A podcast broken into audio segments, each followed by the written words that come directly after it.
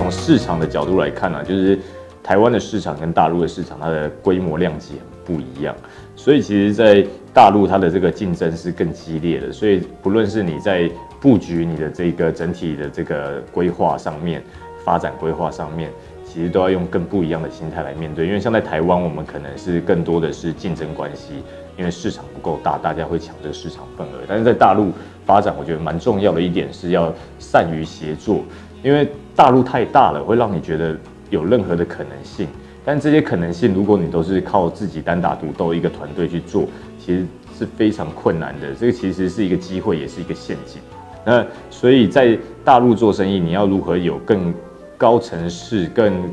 高的一个呃布局的呃宏观的观念，我觉得是非常非常重要的。再来就是呃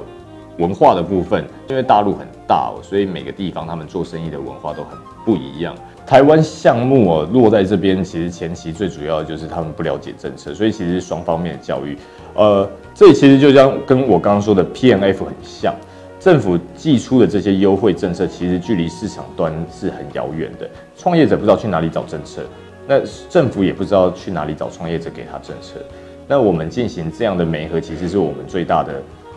呃困难点，就是我们要清楚的知道说，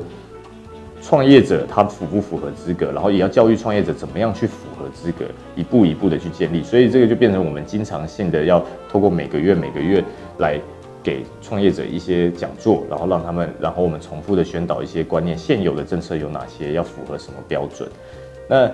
这个我认为是政策间最重要的，政策到创业者间最重要的一件事，一个环节是最困难的。当然，这个过程也会发生很多，就是政府的政策其实是快速在转变。每两年他们就会调整一次，每两年就会调整一次。那有很多政策是好的，可是它落实不下来到创业者手上，那他们也会被取消。所以，我们其实在做的是居间协调，来回报给政府说，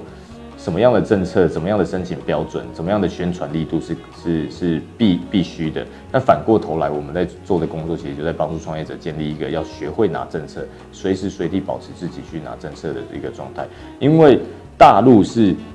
把政策留给有缴税收的人，但是台湾的经营手法是，我可以不用缴税就不用缴税啊，我为为我合理避税啊。但其实，在大陆，往往你愿意缴税，你可以拿到的更多。在初期，顺应着这里的呃政府的需求去发展，会让这个路走得更顺遂。所以我觉得就两个方向，市场跟政治，我觉得是需要特别注意的。